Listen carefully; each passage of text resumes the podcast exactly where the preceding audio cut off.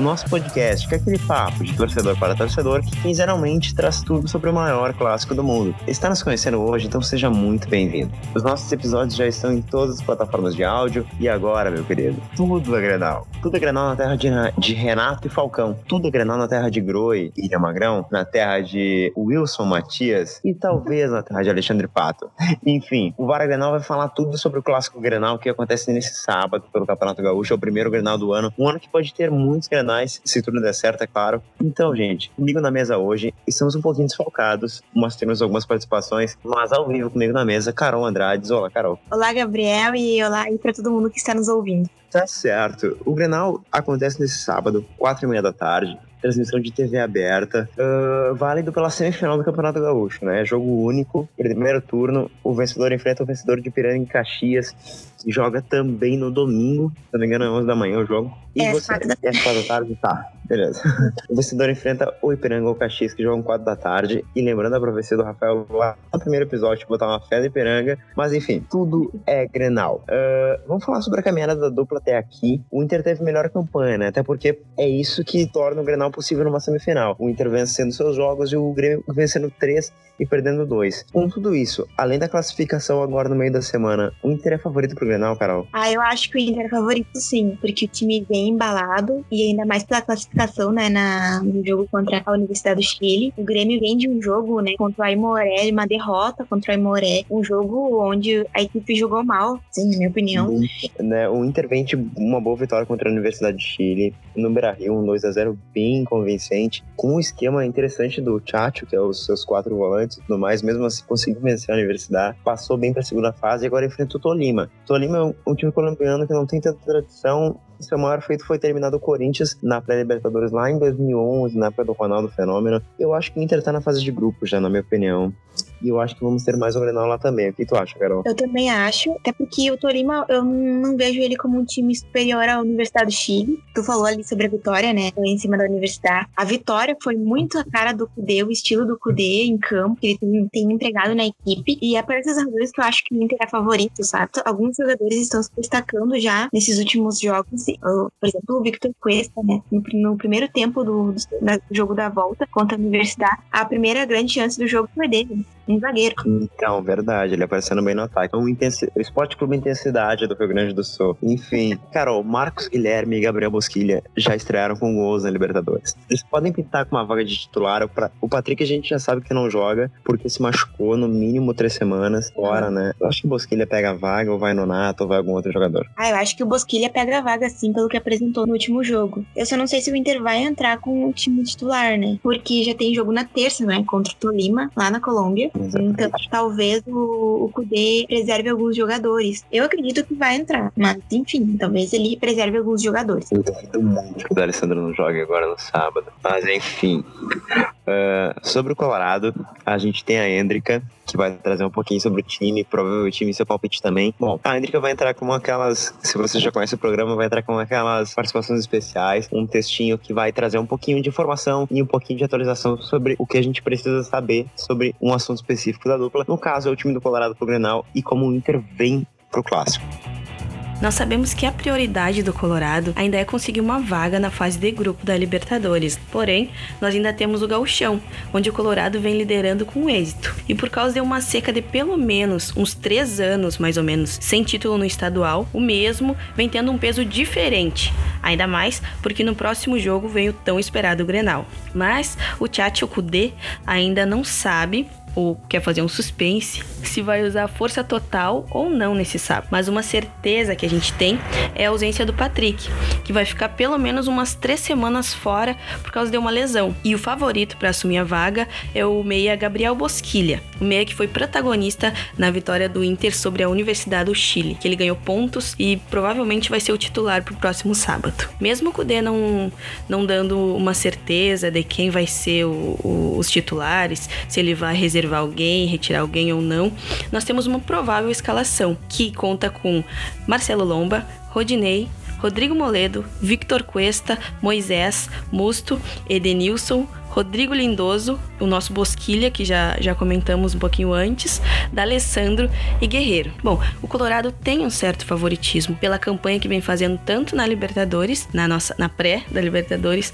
quanto na liderança do, do gauchão. Mas como a gente sabe, Grenal é Grenal e ninguém sabe o que vai acontecer, o que pode acontecer. Mas eu acredito, vou até dar um chute aqui. Eu acho que vai ser 2 a 1 um Inter.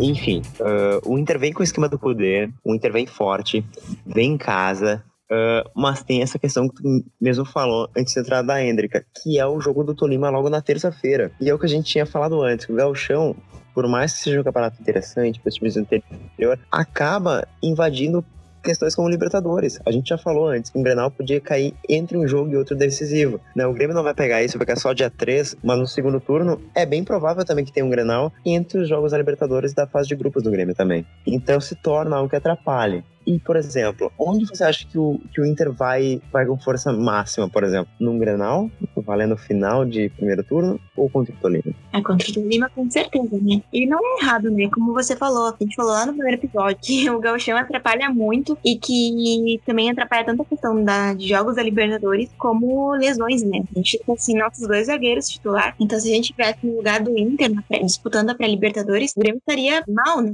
Não, não mal, porque o Paulo Miranda e David Braz não conta, mas a gente ia estar sem os nossos dois zagueiros titulares. E a gente perdeu. Provavelmente o, o Kahneman não jogue o final, né? Porque ele treinou o, no último treino com bola da semana. Então é complicado, como você falou. Então, e uma questão que é bem interessante, só um parênteses total aqui, fora do assunto. Eu não sabia, fiquei chocadaço. O Paulo Miranda não chama Paulo Miranda. Não. Paulo Miranda chama Jonathan Doyen, que não tem nada a ver com Paulo Miranda. Mas enfim, fez isso.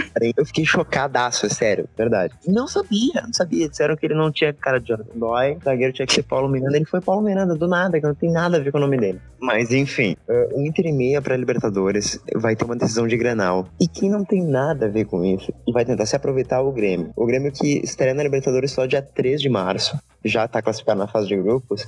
E é, parece que está bem clara a estratégia da equipe, com força máxima no primeiro turno, para não precisar se preocupar com classificação no segundo turno e poder jogar Libertadores mais, mais tranquilo, se preocupando apenas com a final do campeonato. E eu acho que pelo menos está dando certo por enquanto, né? Tem que passar pelo Inter e tem que passar pela final, é claro, de Pinheiros em Caxias. Mas a estratégia é bem clara. Antes da gente debater sobre o Grêmio também, a gente traz o lado gremista da reportagem aqui do podcast, que é o Matheus Charão, o nosso menino profeta, que volta ao programa. Sim, o programa ele não participou por estar dormindo. Não, tô brincando. Ele tentou, a internet acabou caindo. Mas enfim, ele volta pro nosso programa e traz tudo sobre o Grêmio, provavelmente o time titular. Vai com você, Matheus. Olá pessoal, o Grêmio deve vir a campo para esse Grenal com o time titular. O Grêmio deve vir com Vanderlei, Vitor Ferraz, David Braz e Kahneman. Kahneman que jogou um amistoso nessa semana contra o Igrejinha, um, um jogo treino para voltar à sua forma física. O Matheus Henrique também jogou e deve voltar. Mas continuando a escalação, vamos, vamos repaginar aqui. Uh, Vanderlei, Vitor Ferraz, David Braz, Kahneman. Pode jogar o Paulo Miranda ali no, no, lugar do Kahneman, mas a tendência é que o Kahneman jogue. E o Cortez fechando a lateral esquerda. Maicon e Matheus Henrique no meio. Matheus Henrique deve voltar. Alisson, Thiago Neves ou Luciano, Everton e Diego Souza. Diego Souza que tem dois gols em, em dois jogos e começou muito bem. Agora é ver se, se vai conseguir manter esse ritmo jogando fora de casa. Lembrando que o, que o jogo é no Beira Rio, né? O jogo é no Beira Rio às quatro e meia no, no sábado, porque o Inter fez melhor, melhor campanha. Enquanto isso, Ipiranga e Caxias se enfrentam pela outra eh, semifinal. E os dois, os dois vencedores se enfrentam na final. Eu acho que vai ser um jogo bem, bem disputado. A tendência é de um empate, um pouquinho de vantagem pro pro, Inter por, por essa, essa, essa primeira fase boa, né? E também a vitória na Libertadores por 2 a 0 Eu acho que o Inter tem um pouquinho de, de vantagem, mas Grenal é Grenal, né? Então pode acontecer de tudo. Então volto aí com vocês e vamos que vamos pra esse Grenal aí. Bom, uh, o Grêmio, pelo que o Matheus falou, vai com força máxima. E eu quero discutir contigo, o Matheus não colocou jogadores como Caio Henrique e o PP como titulares. Eu acho muito difícil o Renato bancar um Caio Henrique, por exemplo, no lugar do Cortez. Eu acho que realmente a escalação que o Matheus passou tá correta e o Cortez vai pro time titular. Tu colocaria o Caio Henrique agora, né, Carol? Eu colocaria sim. O jogo do Grêmio, eu acho que o Cortez foi mal no último jogo. E o Caio Henrique tem ritmo de jogo, né? Porque querendo ou não, eles estavam jogando lá na, na seleção pré-olímpica. Então eu colocaria. Eu até no último no último episódio eu comentei que, ah, eu acho que o Gabriel Bosquia não vai entrar no jogo da ida. O Codê falou, ah, vou colocar. Ele tinha chegado ontem, praticamente, no Beira Rio. O Kudê foi lá e colocou ele pra jogar. Então, eu acredito que eu colocaria o Caio Henrique. Talvez ele entre no segundo tempo, enfim, mas eu colocaria. Eu, eu acho que entra no segundo tempo. O Renato nunca ia tirar o Cortez do time para botar o cara que tá chegando agora. Mas, enfim, eu colocaria, na verdade. Pessoal, eu colocaria porque eu acho o melhor jogador. Podia surpreender num Grenal, mas conhecendo o Renato, acho que ele não vai colocar, não. É, provavelmente ele não vai colocar, Outro jogador é o PP, que volta da pré-olímpica, fez um bom campeonato, fez uns gol, alguns gols importantes. Mas pensando bem o Alisson, que a gente tinha falado alguns episódios atrás, o Alisson não estava tão bem né, na, no Grêmio. O Alisson é uma boa melhorada, conseguiu ajudar onde precisava, conseguiu ser um jogador importante taticamente. Carol, pra ti, quem é o titular hoje do Grêmio, naquela ponta direita? Bah, vai dar uma briga boa aí, hein? Assim, é o meu preferido, particularmente, é o PP, mas o Alisson jogou bem nos últimos dois jogos, deu uma recuperada. Comentei no último episódio, eu achei ele bem abaixo desde o ano passado, de alguns jogos uh, da Libertadores pra cá. Então, pelo que eu vi do Alisson, eu prefiro ainda o PP. Mas o Alisson, eu, eu espero que ele se recupere, mas eu acredito que ele vai de titular no Grenal. Tá certo. Bom, eu também acho que esse vai ser o time do Grêmio também, com o Alisson titular, exatamente como o Matheus passou. E se tudo der certo, o Kahneman voltando. Agora eu quero fazer contigo 11 contra 11, posição por posição, quem é o favorito pro Grenal. Primeiro, o Marcelo Lomba e o Vanderlei. Hoje, quem é melhor? O Marcelo Lomba. Eu também pelo vou de Lomba hoje. É pelo que a gente já viu do Lomba, né? Ele pode não estar numa boa, uma fase tão boa quanto, quanto já esteve no Inter, mas ele ainda, pelo que eu já vi dele, é melhor que o Vanderlei, até porque o Vanderlei não vinha jogando, né, no Santos. É, eu acho que de, de qualidade, de recurso, o Vanderlei é mais goleiro. Mas a fase uhum. atual, o Vanderlei tá se adaptando ao time, tá voltando a jogar depois de um bom tempo parado, né, no banco de reservas. Então, hoje, nesse momento, é o Lomba. Lateral direita, Vitor Ferraz e Rodinei. Eu vou de Vitor Ferraz, Futebol Clube. Ah, com certeza Vitor Ferraz, né? Não tem nenhuma dúvida. Eu tava comentando com um amigo que desde o primeiro jogo do Vitor Ferraz, assim, eu fiquei muito feliz de ver um lateral do Grêmio cruzando, sabe? Acertando o um cruzamento. Maravilhoso. Só pra ele não ser o Galhardo é ótimo. Enfim, eu dou uma de Vitor Ferraz. Uh, agora a zaga, tá? Eu vou dar os quatro nomes aqui. Inclusive, Bruno Fux pode pintar no time, mas eu acho que vai Moledo e Cuesta mesmo. Moledo, Cuesta, Kahneman e David Braz, que são os prováveis quatro que vão jogar o Granal. Quem te escolhe daí? Eu vou de Vitor Cuesta e Kahneman. Ah, Vitor Cuesta. Mas eu acho que o Kahneman não vai jogar. E eu tenho a impressão que ele não vai jogar. Então vai de Jonathan Doyle, então? não, não, não. Mas eu, eu acho que ele não vai jogar. Mas uh, entre Victor Cuesta, Moledo e Kahneman, eu também ficaria com o Kahneman o Cuesta e o Kahneman, mas eu acho que ele não vai jogar. É, se o Kahneman não joga, pra mim a zaga entre os dois times é o Moledo e Cuesta. Uhum. Por mais que o David Braz seja um ótimo zagueiro. Sim, uh, sim. Lateral esquerda, já que a gente acha que o Cortez vai pro jogo, Cortez e Moisés, eu ainda sou Cortezinho. Ah, complicado aí, hein? Moisés jogou, eu, eu, na minha opinião, assim, ele jogou bem mal no, no, no jogo contra a Universidade do Chile, uh, principalmente no ataque. Uh, sim, mas eu também sou mais do Cortez. Tá bom, vamos pra volância. No caso do meio do Inter, os caras ficam loucos que falam que é quatro volantes. Os caras são quatro volantes de ofício, por mais que façam outras posições. Mas enfim, Musto ou Maicon? Bah. Tá boa, né? Um tomando cartão e o outro sendo driblado. Sim, bem difícil. O Mosto, no primeiro jogo, acho que, né, né, contra a Universidade do Chile, ele tava querendo lá ser expulso, né? Porque ele tomou um cartão lá. Ah, existe tudo pra ser expulso. Vai lá, Carol, sem pensar, Mosto ou Maicon? Então eu ficaria com o Maicon. É, eu vou de Maicon só por, por jogando mais clássicos aqui, porque é uma disputa difícil. Porque o Maicon em uma, uma fase que eu até acharia que ele deveria sair do time para entrar o Lucas Silva. A volância pra mim teria que ser o Matheus Henrique e o Lucas Silva. Mas provavelmente o Renato não vai tirar o Maicon de jeito algum. Então eu acho que hoje o Maicon, pela experiência em Grenais, mas o Musto talvez seja uma melhor fase, um pouquinho um passinho à frente. Vamos seguir. Edenilson Matheus Henrique, Carol. Ah, Matheus Henrique. Não dá, né? Dá. O Edenilson tá fazendo gol, tá jogando bem no Inter, é importante, muito importante pro esquema, mas eu acho que o Matheus Henrique é um jogador mais importante pro Grêmio em si do que o Edenilson é pro Inter. Sim. No meio campo, a gente vai botar, porque é, é muito meio campo, Boquilha e Alisson. Eu vou de Olha, Bosquilha. Hoje seria o Bosquilha, né? Mas pela fase. Tá certo. Agora, os armadores. Lindoso, sim, armador, tá? É como o Cudê tá jogando com ele. Lindoso, uhum. Thiago Neves. Olha, o Lindoso no último jogo, eu não entendi o que ele estava fazendo. eu até achei que a substituição do Kudê eu não faria, que ele tirou o Alessandro pelo do Marcos Guilherme.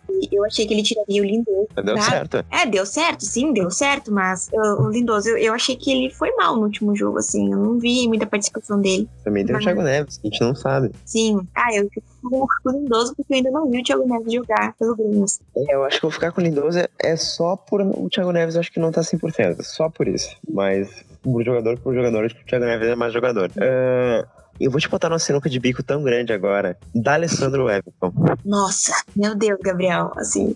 Uhum. Não tem como não ir pelo clubismo, não dá. Assim, eu, eu, eu vou admitir aqui, falar palavras fortes, que eu adoro o D'Alessandro. Uh, eu acho ele um grande jogador, uh, um ídolo do Inter. Uh, mas não tem como não dizer o Everton pelo meu clubismo e também pela importância que o Everton. Os dois são muito importantes pelo clube, pelos dois times. Sim, é mais difícil de todas. Mais difícil, mas o Everton pela fase dele.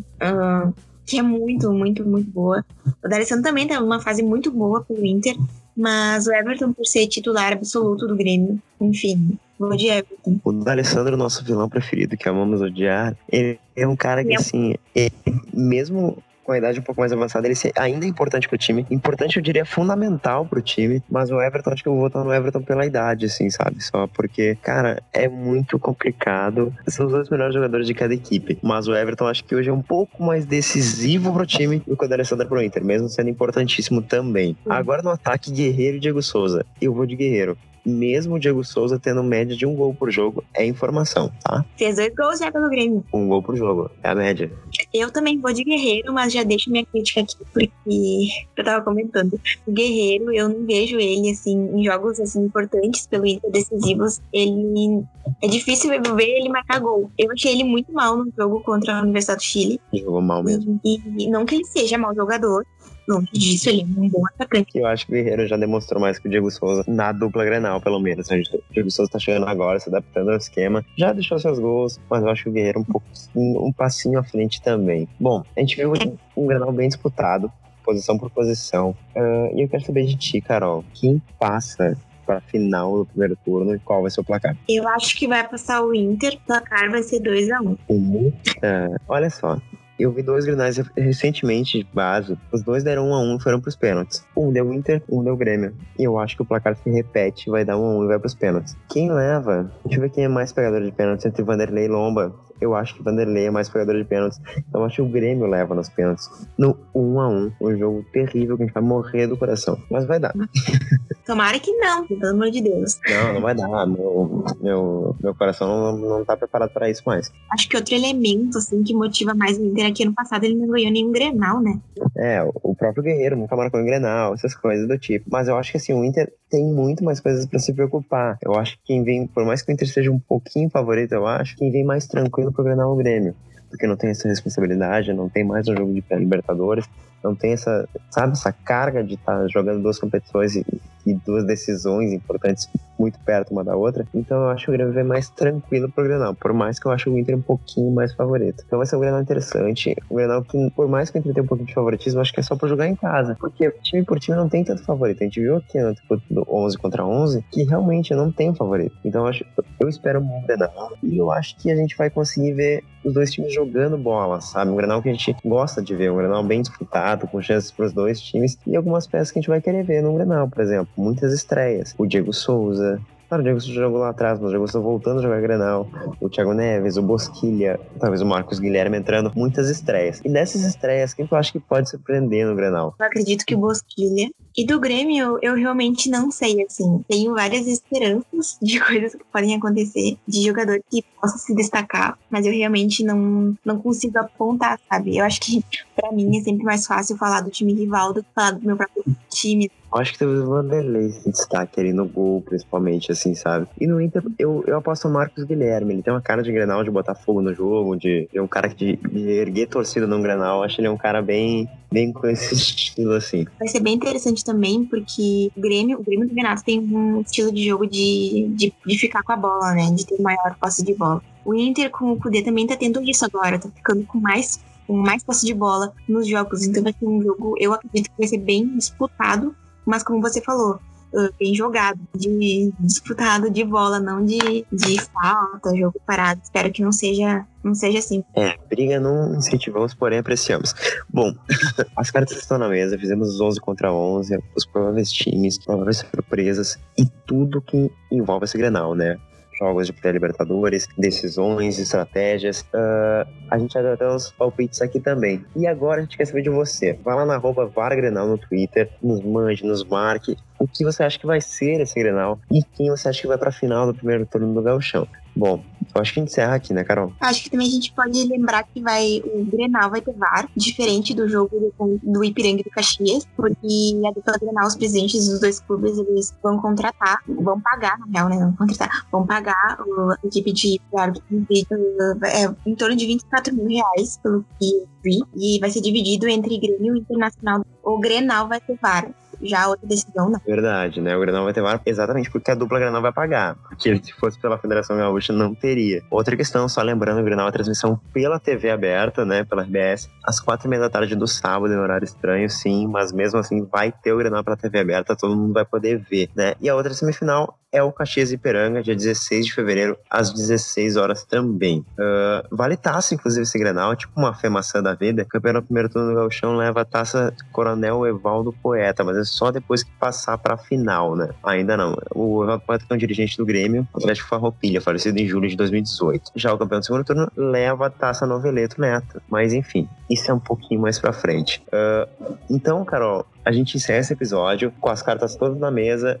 e também com a expectativa de um ótimo Grenal, né? Um Grenal que tá bem definido, a gente não vê um favorito no horizonte, por mais que a gente veja talvez uma vantagem para um, uma vantagem para outro, eu acho um Grenal que pode ser bem equilibrado. É o primeiro Grenal do Cudê, contra o Renato, principalmente. E isso vai ser uma disputa bem interessante, né? São técnicos bem icônicos que podem fazer um ótimo Grenal. Com certeza vai ser um Grenal bem especial, bem. tá sendo bem aguardado também, né? Por essa questão do Kudê, primeiro Grenal do Kudê. E tudo pode acontecer. Espero que seja um baita clássico aí. Com certeza vai ser. Bom, então a gente encerra esse episódio que é um pouquinho mais curtinho, que é focado apenas em um jogo. Que é o jogo mais importante do nosso estado e é o maior clássico do Brasil.